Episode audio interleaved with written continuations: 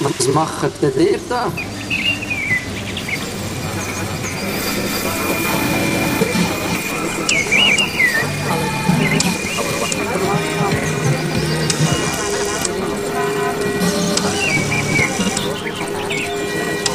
Design. Design. Design.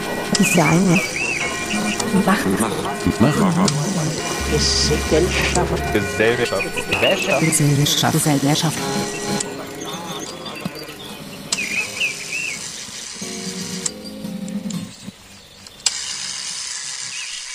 Hallo und herzlich willkommen bei Design macht Gesellschaft. Aktuelles aus der Designforschung. Wir sind ein Podcast des Institute of Design Research an der HKB Bern.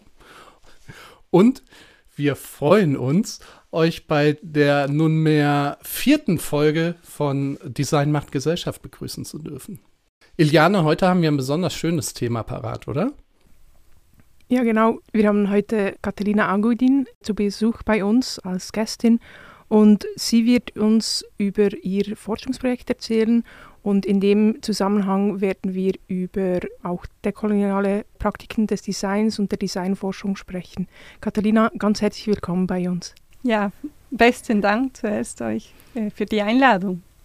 Vielleicht noch kurz so, wo seid ihr gerade dran? Wo, wo kommt ihr gerade her? Also wir sind ja heute ähm, bei über 30 Grad hier im Studio im Bern am Holzighofenweg. Wo bist du heute Morgen hergekommen? Ich wohne jetzt in Konnerfingen, etwa 20 Minuten von Bern.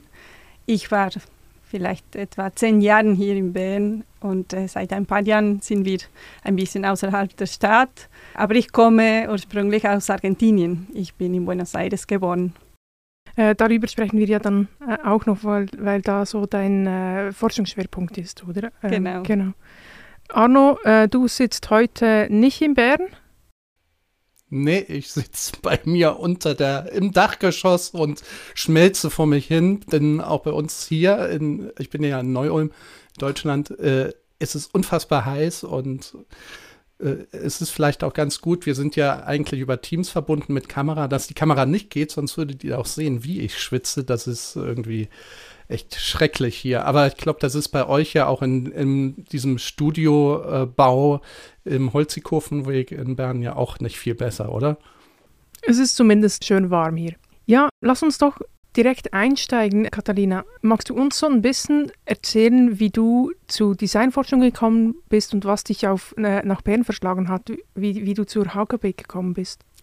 Ja, ich bin in der Schweiz seit 2012 äh, der Liebe wegen. Also ich bin nicht wegen Forschung oder der Arbeit gekommen. Und in, in die Forschung, äh, es ist während des Masters, dass ich wie angefangen habe und dann am Schluss äh, mit dem letzten Projekt bin ich voll äh, in, in Forschung fokussiert oder Teil dieser Arbeit war äh, bei der Forschung. Und dann direkt nach dem Master habe ich mit diesem äh, Projekt an der HKB angefangen.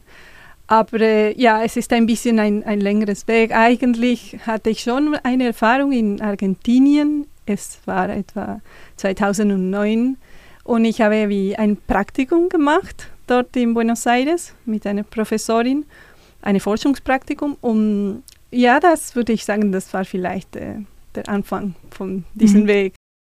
Du hast den Master Design gemacht in Bern, oder? Nein. Was hast, du, was hast du gemacht? Eigentlich habe ich es in Basel gemacht. Ich habe Integrative Design äh, als Masters gemacht. Und bevor das, äh, ich habe Industriedesign in Buenos Aires studiert. Und hast du auch auf dem Beruf schon, weißt du, hast du auch in der Praxis schon Dinge gemacht oder wo, wo bist du? Ja, ich habe äh, Industriedesign in Buenos Aires studiert und gegen Ende dieses Studiums habe ich angefangen zu arbeiten.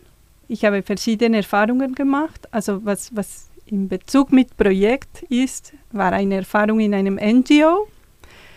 Und ich kann vielleicht dann später zurück zu diesem Punkt kommen. Das war, als ich studierte, etwa 2008 vielleicht. Und dann nach dem Abschluss vom, von diesem Studium dort habe ich Erfahrung in, in Produktdesign, Marketing, äh, Agenturen. Dann bin ich hier hingekommen und ich habe auch als, äh, mehr als Grafikerin in einer Firma gearbeitet, eine Softwarefirma, also unterschiedliche Sachen gemacht. Und, aber es ist bei mir diese Erfahrung bei den indigenen Leuten, als, als ich gesagt habe, als, als Praktikum oder ja eine kleine Erfahrung als Studentin, das ist bei mir im Herz geblieben und das hat viel zu tun mit, was ich heute mache, mhm. sozusagen. Jetzt hast du schon ein paar Stichworte gesagt zu deinem Projekt. Magst du, ich sehe gerade, Arno hat noch eine Frage. Arno, möchtest du die stellen? Ich wollte jetzt noch nicht unterbrechen bei euch. Ich finde auch total spannend, dass du ja im Prinzip beide Seiten des Studiums kennengelernt hast, nämlich die argentinische Designausbildung und die schweizerische Designausbildung. Ist das sehr unterschiedlich oder kann man oder ist das äh, sehr ähnlich, wie dort Design gelehrt wird? Ja, es ist eine gute Frage. Ich beschreibe die Designstudium dort in Buenos Aires, vor allem in Argentinien, sehr eurozentriert. Also wir lernen wirklich sehr viel. Es ist ein bisschen länger als hier und wir lernen sehr viel über europäische Design und es ist sehr Ulm-zentriert und äh, wir lernen viel über italienisches Design oder in, in Geschichte, aber nicht nur, auch äh, sozusagen dieses Praxis auch. Das hat mir gegen Ende ein bisschen gestört, wegen dieser Erfahrung und, und das hat auch äh, mit dem Projekt zu tun. Und dann habe ich hier, als ich in die Schweiz kam, ich wollte ähm, weiter studieren und ich dachte, was soll ich machen, weil Produktdesign, ein Master in Produktdesign wäre äh, nicht so sinnvoll gewesen, weil dort das Studium ist fünf Jahre, also das, das wäre wie fast ein Teil, was ich schon gemacht hatte, das äh, zu wiederholen. Und deswegen habe ich diesen Vorschlag oder dieses Studium in Basel interessant gefunden, weil es interdisziplinär ist. Und ich bin dort reingestiegen und, und habe das gemacht. Und das war schon eine sehr eine andere Erfahrung, sehr unterschiedlich von, von das, was ich schon vorher gemacht hatte. Mehr experimentell, würde ich sagen, hier. Und ähm, ja, ich hatte das Gefühl, ich war schon gut gebildet und vorbereitet mit, was ich in, in Argentinien studierte. Aber ähm, ja, ich habe schon meine Kritik an dieses Studium dort, oder? Mhm, und ich glaube, gerade dieses Europazentrierte ist auch was, was in den verschiedenen Studiengängen in der Schweiz schon immer noch auch verbreitet ist, auch wenn, wenn sich das am Verändern ist. Und ich denke, da ist zumindest die Designtheorie in Südamerika gibt es da verschiedene Impulse, die ich sehr, sehr wertvoll finde, auch für den europäischen Diskurs. Du hast schon verschiedene so ein bisschen Andeutungen gemacht zu deinem Projekt. Magst du mal in deinen Worten ein bisschen be beschreiben, womit du dich beschäftigst, was die Projektziele sind ähm, und, und auch wieso das Projekt so aufgegleist ist? Ja, genau. Also mein Projekt geht um ähm, zu reflektieren die Rolle von indigenen Leuten und Ethnizität in Argentinien generell und äh, punktuell, oder das ist auch mehr im Fokus, welche Rolle das hat im Designstudio, weil es war nie zusammen oder es hatte nie Platz an der Uni, wo, wo wir Design studieren dort. Und also es ist eine, die Reflexion geht in diesem Punkt und dann als Feldforschung, es ist schon sehr ethnografisch eine ethnografische Arbeit. Ich mache es zwischen äh, Design, Forschung in Design und Sozialanthropologie. Und das gibt mir natürlich schon Tools, wie geht damit, damit äh, um, oder mit äh, indigenen Gruppen zu arbeiten. Wie, wie, wie soll das sein? Weil natürlich eine, eine Prämisse war, war schon, dass wir nicht dort gehen zum Retten oder zum Helfen. Wir wollen zusammenarbeiten. Oder? Das, ist, das war der im Mittelpunkt der Feldforschung, war wirklich, äh, wie können wir Designers, ich zusammen mit Designstudenten aus Buenos Aires und auch in einem Team mit äh, Professoren und, und Forschungspersonen von dort, wie können wir zusammenarbeiten in Themen, die die Indigenen ähm, sinnvoll sind oder was ist sinnvoll dort? Wie können wir Materialien äh, Outputs haben, wenn wir zusammenarbeiten. Darf ich da noch kurz fragen? Du machst jetzt so einen Unterschied ein bisschen zwischen den Indigenen und den Leuten an der Uni. Ähm, ist das effektiv so, dass, dass an der Uni sehr wenige Indigene auch vertreten sind?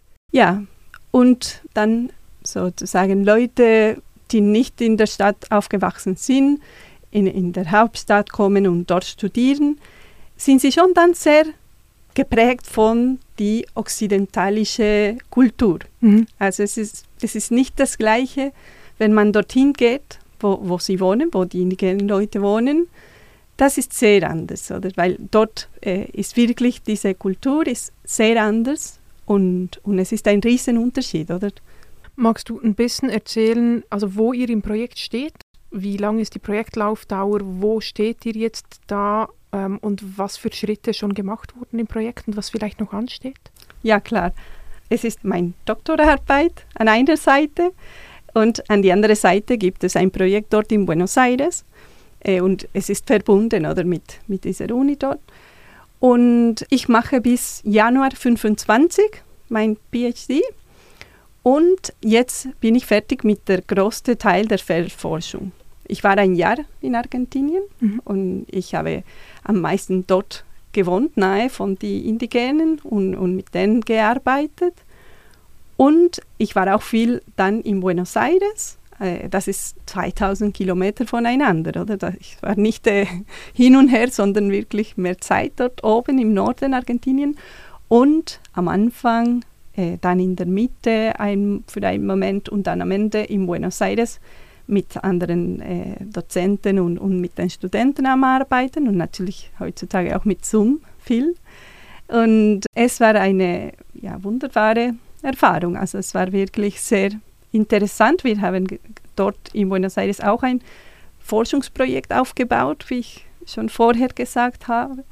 Und dort waren wir etwa fünf Forscherinnen und dann haben sieben Studenten teilgenommen und jeder Student hatte ein bisschen ein kleines Projekt für sich. Sie konnten wählen, was für ein Thema sie, äh, es, es passend war und hatten wir wie drei Schritte oder mit den Studenten. Zuerst mussten sie in diesen äh, theoretischen Rahmen reingehen, ein paar äh, Texte lesen, vor allem über diese dekoloniale Perspektive.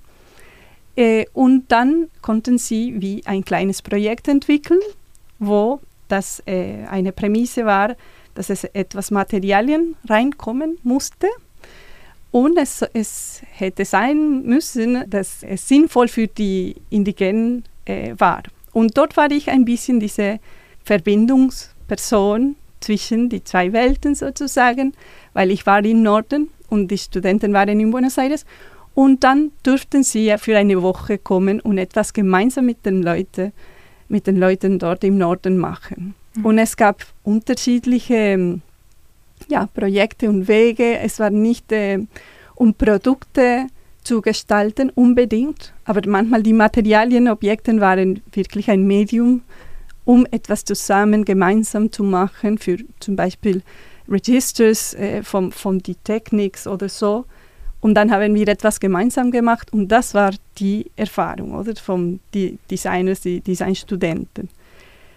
Ja, und äh, das war für ein Jahr und das ist jetzt fertig. Ich bin zurück in der Schweiz und ich muss jetzt voll in diese Daten reinspringen und ich muss das verarbeiten und, und dann kommt dieser theoretische Teil sozusagen. Ich gehe nächstes Jahr wieder nach Argentinien. Die Idee war von Anfang an, dass ich gegen Ende für die Evaluation wirklich diese, alle diese Stimme ähm, zurückbringe und, und, und dort Interviews führe und, und frage, ja, was die, die Wirkung war oder was bleibt noch oder vielleicht bleibt nichts, was wir gemacht haben und, und wieso oder darüber reflektieren. Aber so viel wie möglich gemeinsam mit alle die, die Parteien, alle die Leute, die mitgemacht haben. Kannst du uns noch ein bisschen mehr über die indigene Community erzählen, mit denen ihr gearbeitet habt? War das irgendwie ein Dorf? War das eine Region? Wie, wie war das strukturiert und wie ist auch der Kontakt zustande gekommen?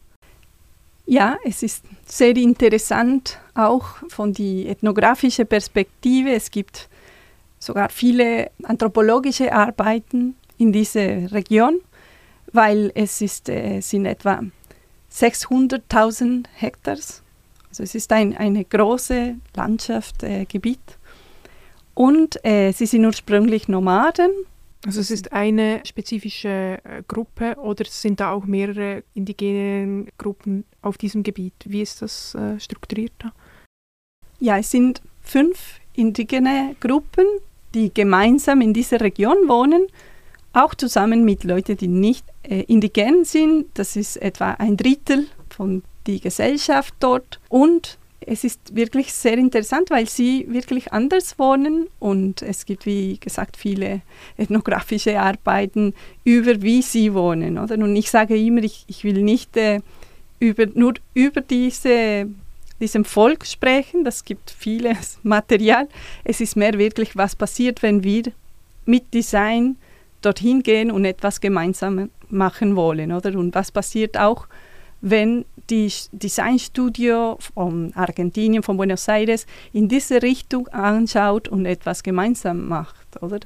Weil ich bin der Meinung, oder eine meiner Hypothese, und, und jetzt bin ich rein mit den Materialien, die ich habe, dass es bewegt viel an unsere Seite oder an die Seite von den Studierenden, die dort waren, die Dozierenden. Es, es bewegt viel, oder, wenn man diese Erfahrungen macht. Und das ist eigentlich, was mit mir passiert ist. Oder? Ich war dort als Studentin und es, es ist wirklich bei mir geblieben. Oder? Ich war so schockiert, dass es so viel kulturell ja, Unterschiede gab und, und so wirklich äh, lebend, also dass, dass es lebt und dass es ja so viel auch wie Freude und dass, dass die Kinder auch so äh, fröhlich sind und, und äh, man spricht nur sozusagen über die Armut, weil man mit die okzidentalischen Augen das anschaut. Oder ökonomisch ist es schon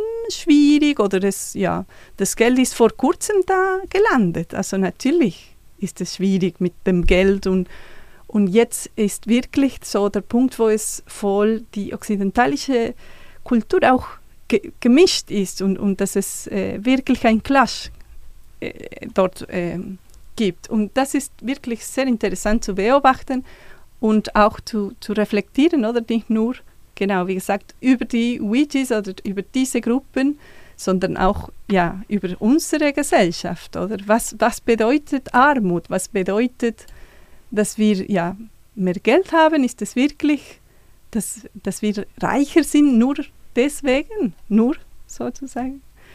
Und, und über diese Gedanken ja, bin ich sozusagen am, am Reflektieren auch. Wenn ich mal kurz einhaken darf.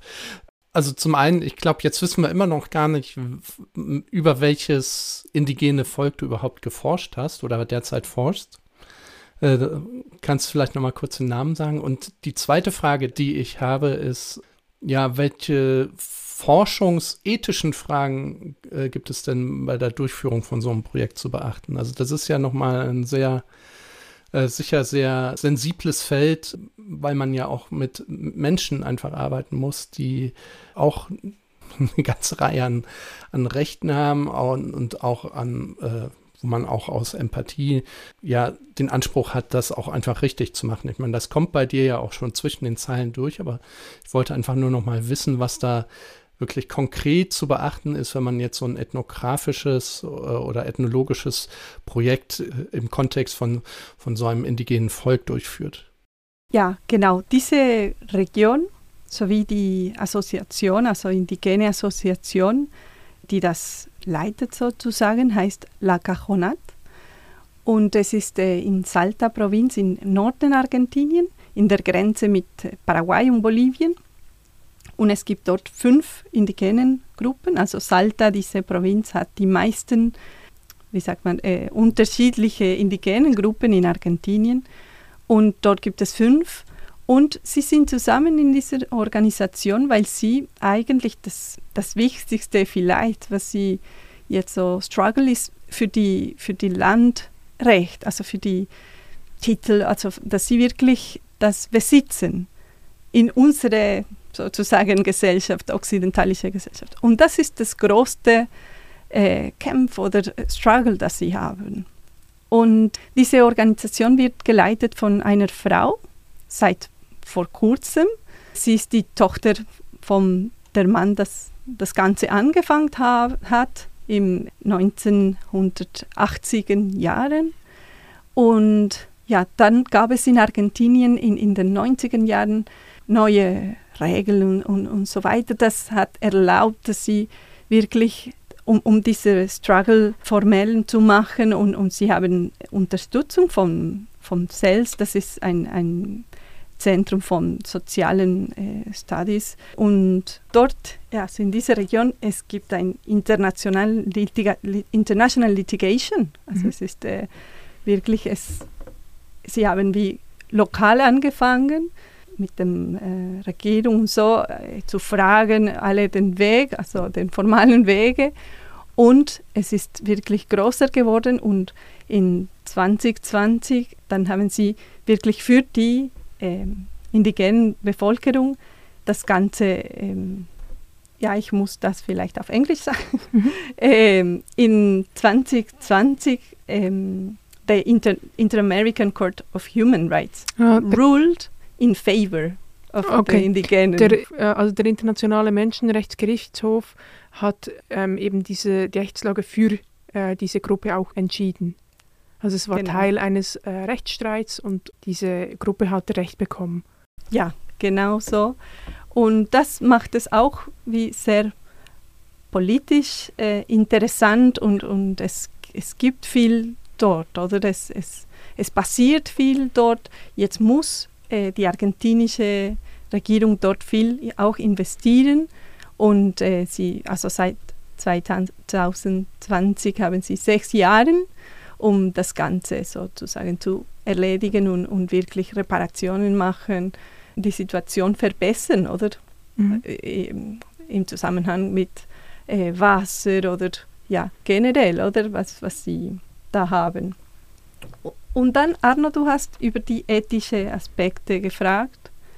Genau, über die forschungsethischen Aspekte bei so einem Projekt. Also ich habe vor allem von der Sozialanthropologie darüber äh, gelesen und ich versuche, ja, so viel wie möglich mit wirklich viel Respekt dort zu gehen. Und ich denke, das äh, Wichtigste und, und was wir manchmal, ich denke, fast ver vergessen, ist wirklich mit offenen Ohren dorthin zu gehen und voll mit Respekt, oder? Und, und ich denke, das ist das Natürlichste an einer Seite, aber an die andere Seite ist fast das äh, Schwierigste, weil wir gehen dorthin, auch mit den Designstudenten oder so, und wir haben schon das Gefühl, dass wir doch mehr wissen oder? Dass wir ja, das klarer könnten oder und wenn man wirklich das versucht, wirklich äh, auf Augenhöhe dort zu stehen, es ist unglaublich, wie viel sie können und sie wissen. Unglaublich aus einer eurozentristischen Perspektive, die eben Indigene traditionell immer abgewertet hat, oder? Genau, also das ist wirklich sehr, sehr interessant. Aber es, es braucht wirklich von unserer Seite oder von meiner Seite und auch mit den Leuten, mit denen ich dort war, wirklich ein, ein Effort. Man, man muss wirklich daran denken, weil sonst ist es sehr, sehr schnell, dass man nur die Armut sieht oder die, äh, dass man fast das Ganze wie kritisieren kann. Aber wenn man ein bisschen mehr beobachtet, ist wirklich macht mehrere Sachen machen Sinn, oder auch von die ökologische Seite oder es gibt wirklich viele Aspekte, wo ich denke, wir haben viel auch zum Lernen von mhm. denen, oder? Und ich denke, das ist alles ein bisschen in diesem äh, der koloniale Perspektive rein, ja. oder? Dort kommt ja dann auch die Diskussion mit rein, wo es auch um die Frage von kultureller Appropriation geht, also dass man halt wie aus einer reichen europäischen oder aus einer universitären vielleicht Oberschicht kommt mit, mit bestimmten sozialen Privilegien, auf in Gruppen reingeht, die weniger privilegiert sind und da ähm, möglichst viel für sich rauszieht und dann gar nicht so viel da geben kann, was dann in der sozialanthropologischen ähm, äh, Diskussion ja auch immer ähm, eben diese Frage nach, nach, nach was ist eine faire Art, dann auch äh, Feldforschung zu machen? Wo fängt Ausbeutung an? Wie, wie ist die, die Zusammenarbeit überhaupt zustande gekommen? Ist das, wurde ihr eingeladen von, von dieser äh, Gruppierung, die die Indigenen vertritt? Oder wie, wie ist das zustande gekommen? Also es gibt, wie du sagst, mehrere Aspekte sozusagen, um, um das generell in der Forschung. Ich habe eine, ich finde eine gute Anekdote oder ja, eine schöne Anekdote, spezielle. Ich bin zu einer Lehrerin gegangen, weil ich wollte ein Interview mit ihr führen. Und weil also ein Teil, äh, eine dieser Studenten hat äh, sich an der Schule fokussiert und was passiert in, in Schulen oder was sind die Schwierigkeiten mit der Sprache, so zweisprachig, äh, auch kulturell dort ähm, zu, zum, in die Schule gehen und so weiter. Und ich bin zu einer Lehrerin gegangen und sie hat mir gesagt, ich will nicht mit dir sprechen. Ich, und sie hat gesagt, ich erkläre es, warum. Ich hatte sehr schlechte Erfahrungen gehabt. Also es kamen Leute wie du, es, es kamen, äh, kommen äh, Leute wie du und sie haben meine Arbeit beobachtet, angeschaut und, und sie haben Material mitgenommen und sie haben es nie zurückgegeben. Und dann gibt es ja Artikel oder es wird so viel publiziert oder darüber.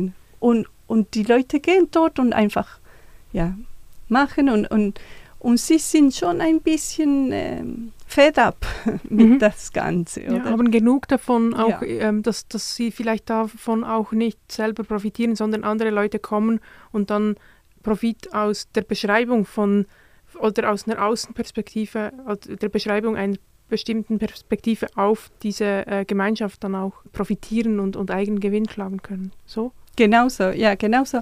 Und was schön ist, ich war ziemlich schockiert, ich hatte meine Fragen, ich war parat zum Aufnehmen und dann habe ich ihr gesagt, ja, also natürlich darfst du äh, Nein sagen, also es ist klar und ich habe ein bisschen erklärt, was ich machen wollte und dass eigentlich das, das ganze Materialien, die wir äh, gestalten haben, bleibt dort dann. Und, und das ist die Idee, dass es auch sinnvoll für sie und, und für, das ganze, für die ganze Gruppe ist. Und, und ich habe ihr meine Telefonnummer gegeben und gesagt, ja, falls du dann deine Meinung änderst, kannst du dich jederzeit dich melden. Und dann hat sie auch mit anderen Leuten gesprochen, die schon mit mir Kontakt hatten. Und dann wollte sie schon mitmachen. Und sie, sie, das, das ist das, zum Glück das schönste Teil, oder? Dann hat sie wirklich mitgemacht und das war auch sehr interessant mit ihr. Aber ähm, ich denke, das zeigt ein bisschen, wie du gesagt hast, ähm, ja, dass wir müssen die, die ethischen äh, Aspekte schon gut äh, nachdenken. Oder wenn wir so mit einem anderen Volk arbeiten wollen. Und ja, mein Punkt war immer, dass diese Materialien, also diese Material Outcomes, was vom Projekt kommen, müssen dann dort bleiben. Und äh, wir haben jetzt zum Beispiel, ich habe ein bisschen dieses Beispiel von der Schule schon erwähnt, äh, wir haben grafische, viele grafische Materialien gestaltet mit beiden Sprachen, sehr schöne Sachen gemacht, auch ein, ein Puzzle, ein 3D-Puzzle und andere so äh, Proje kleine Projekte gemacht und das äh, schicken wir jetzt alles, also wir sind im Prozess, oder? Aber das drucken wir und schicken wir in die Schule und das können Sie ähm, natürlich testen und probieren und dann kommt die Evaluation, oder? War es sinnvoll oder nicht? Das kommt nächstes Jahr. Habe ich das richtig verstanden, dass eigentlich ihr eben es ging nicht darum, da hinzugehen, sich zu inspirieren und dann was irgendwie für, für den argentinischen Markt zu gestalten, sondern eigentlich die Frage zu stellen, wie können Design Studierende, wie können DesignerInnen dann vielleicht ein bisschen verallgemeinern für auch indigene ähm, oder für die spezifisch diese indigene Gruppe auch sinnvolle Design Designs ähm, erstellen. Also wie ähm, auch im Sinne von, da ist ja ganz viel Vielfalt auch innerhalb von der Gruppe, aber auch innerhalb von Gesellschaften, dass eben nicht nur für Mehrheiten gestaltet wird, sondern spezifisch auch für vielleicht marginalisierte Gruppen. Ist, war, war das so die Idee? Also ich sehe da so ein bisschen äh, eine, eben in dem, was du gesagt hast, dass alles Material da bleibt. Also es ging um Designlösungen, äh, also vielleicht um, um äh, darum, Design ähm, Problemstellungen zusammen mit ihnen zu entwickeln und dann auch lokale Lösungen äh, zu gestalten und, und damit eigentlich für die Studierenden das zu lernen, wie dies, dass sie spezifisch für ähm, Menschen gestalten, die aus einem anderen kulturellen Kontext kommen als sie? Oder äh, wie, waren das so die, die Lernziele? Oder wie muss ich mir das vorstellen?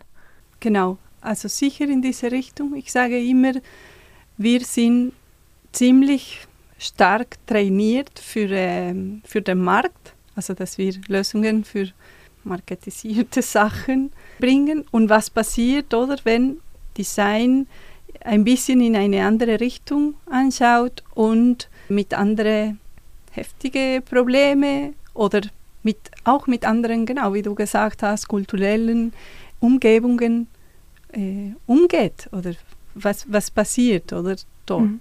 Und auch, auch eben vielleicht unter anderen Voraussetzungen, wenn es nicht darum geht, ein Produkt zu verkaufen dann, sondern ja, vielleicht eine Finanzierung anders kommt als darüber, dass es, dass es einfach Menschen gibt, die das kaufen? Genau. Es, äh, ich wollte nicht unbedingt, dass die Projekte Richtung Markt gingen, obwohl es gab ein paar, die mit Handarbeit gearbeitet haben und dort war es klar, also sie, wollen das, sie wollen das verkaufen und Design kann damit helfen. Und ich war nicht total dagegen. Es war ein, ein Weg war schon. Mit Textilien haben wir gearbeitet, mit Frauen, und, äh, aber es gab ähm, zum Beispiel andere Projekte, waren Richtung die äh, Registers, also alles zu registrieren, wie diese Prozesse sind, um das Ganze als kleines Buch mhm. zu schreiben und das äh, zweisprachig, also nicht nur Spanisch, sondern auch auf Wiki und dass das zurückgeht zu den Leuten oder ja. nicht nur das äh, außerhalb publizieren und, und fertig, sondern wirklich, dass es zurück zu den Leuten geht die eben jetzt bei dem, wo es so ein bisschen diese Vermarktung auch ging, waren es dann die Designstudierenden, die das verkaufen wollten oder waren die Designstudierenden da, um zu helfen, etwas an einen anderen Markt zu bringen? Oder?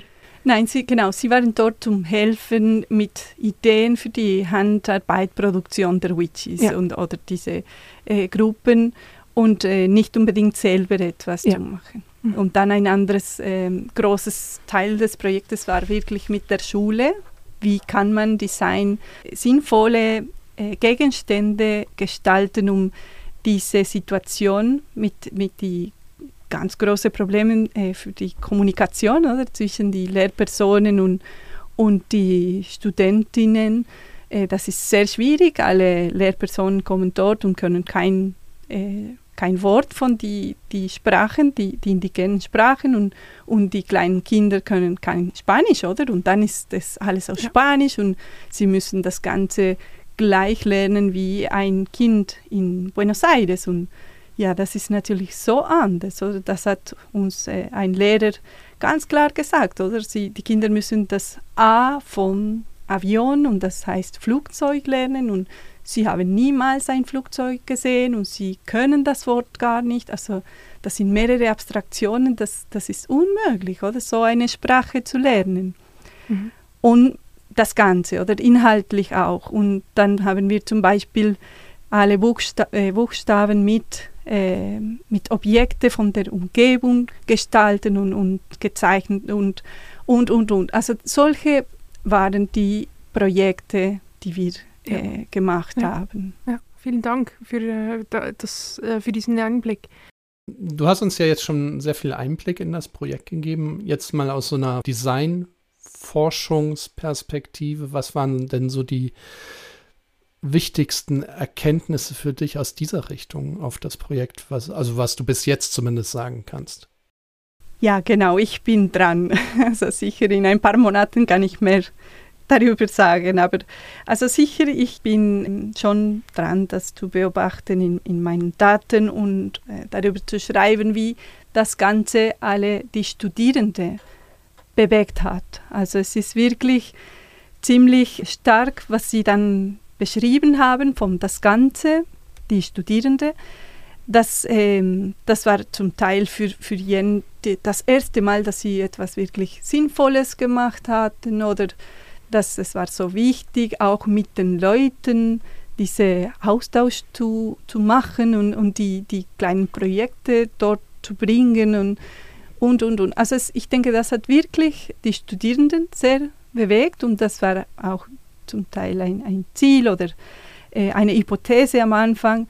Und ich denke, für die Bevölkerung, also für die Ureinwohner, muss ich dann schon zurückgehen und, und mit denen das besprechen nächstes Jahr und, und schauen, was in die Schule zum Beispiel, in der Schule, was ging, was ging nicht oder was hat geholfen oder nicht, so als wirklich eine Evaluation mit den Leuten zu machen. Aber ich bin dran, das Ganze zu analysieren und, und, und schauen auch, was sinnvoll oder was sind die, die Lernsachen, die wir auch für Designforschung äh, nehmen können. Oder? Ich denke, das, das kommt jetzt von das ganze Analyse. Mhm. Und kannst du da vielleicht nochmal sagen, was so deine zentralen Fragestellungen waren oder sind für das Projekt und für die Analyse? Ja, genau. Also es, es ging wirklich um um die Frage, ja, wie können wir mit Design in solche Situationen, mit äh, sozial äh, ganz komplexe Kontexte umgehen und was bedeutet das für die Designstudio oder das, das Ganze äh, analysieren und, und, und reflektieren oder darüber. Und eben auch die Frage, wie bringen wir Erkenntnisse aus der Debatte über Kolonialismus und Dekolonisierung in die Designausbildung? Genau, so, ja. ja. Ja. Genau so. Genau. Was, was bedeutet das Ganze? Weil also natürlich für mich die theoretische Rahmen ist schon die koloniale Perspektive, oder? Ich habe sehr viel darüber gelesen, Kurse gemacht.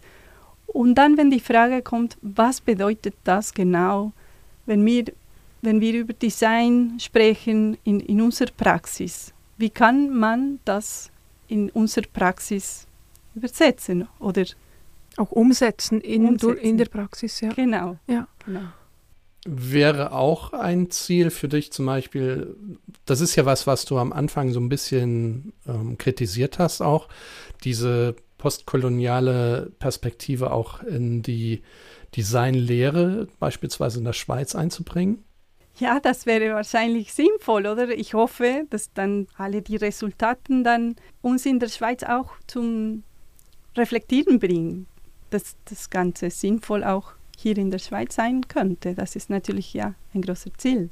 Du hast selber sehr viel über das Thema gerade aus sozialanthropologischer Perspektive gelesen und auch die äh, Studierenden haben, bevor sie vor Ort gegangen sind, haben sie wie Texte gelesen zu dem Thema. Magst du ein bisschen für Menschen, die vielleicht jetzt sich damit noch nicht so stark auseinandergesetzt haben, ein paar Empfehlungen geben für, für einen Einstieg in diese äh, Diskurse? Ja, klar. Also sicher Aníbal Quijano zum Beispiel, ein Soziologe aus Lateinamerika, er ist schon gestorben, er war. Und ja, Arturo Escobar zum Beispiel ist, ist natürlich sehr wichtig und hat sehr, sehr wertvolle äh, Texte darüber. Und dann gibt es ganz viele äh, andere, die vielleicht äh, im Rahmen von Design ein bisschen weniger bekannt sind, aber die mir sehr wichtig waren, wie zum Beispiel das ganze Arbeit von Rita Segato, finde ich sehr wertvoll für diese Themen auch. Oder auch Walter Mignolo. Es gibt ja verschiedene Autoren, oder, die, äh, die, ganz äh, gut Material schon geschri geschrieben haben, oder? Und nicht nur unbedingt im Rahmen von Design. Ich denke wirklich das von Escobar sehr passend, oder, mit Designrahmen, sondern wie du gesagt hast, habe ich versucht auch andere Disziplinen ein bisschen zu mit reinzunehmen. Genau, ja. um, um, um solche Themen zu lesen und ich denke, das war schon sehr positiv und interessant. Mhm. Ja, vielen Dank, äh, Catalina, für diese Empfehlungen. Äh, wir werden die sicher auch in den Show Notes noch verlinken. Ähm, danke, dass du uns diesen Einblick äh, ins, ins Projekt ge äh, gegeben hast und ähm, wir wünschen dir auf jeden Fall alles, alles Gute. Ähm, eben du hast gesagt 2025. Ähm, wo kann man sich über das Projekt informieren, wenn man, wenn man äh, mehr darüber erfahren möchte? Ja, sicher in der Webseite der HKB. Dort kann man das äh, gut anschauen und es kommen dann mehr Publikationen und das werden wir sicher dann euch teilen. Und vielen, vielen Dank äh, für die Einladung. Sehr gerne. Ja, damit sind wir am Ende äh, dieser Folge. Ich möchte mich noch einmal ganz herzlich bei dir äh, bedanken, Catalina, ähm, bei dir, Arno, fürs Schneiden. Und wir hören uns in einem Monat wieder. Wenn, ihr, wenn euch der Podcast gefällt, freuen wir uns natürlich auch, wenn ihr ihn mit Freunden und KollegInnen teilt. Und ja, ähm, dann wünsche ich euch eine gute Zeit und Catalina und Arno, ich hoffe, es wird, bald kälter und äh, euch noch ganz, ganz einen schönen Tag und danke fürs Kommen und dabei sein. Danke. Ja, liebe Grüße. Tschüss. Tschüss. Tschüss.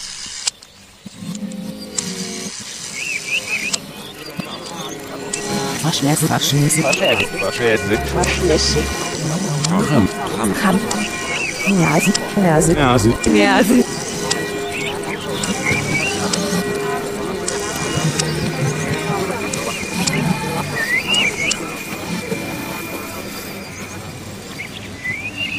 Wat weet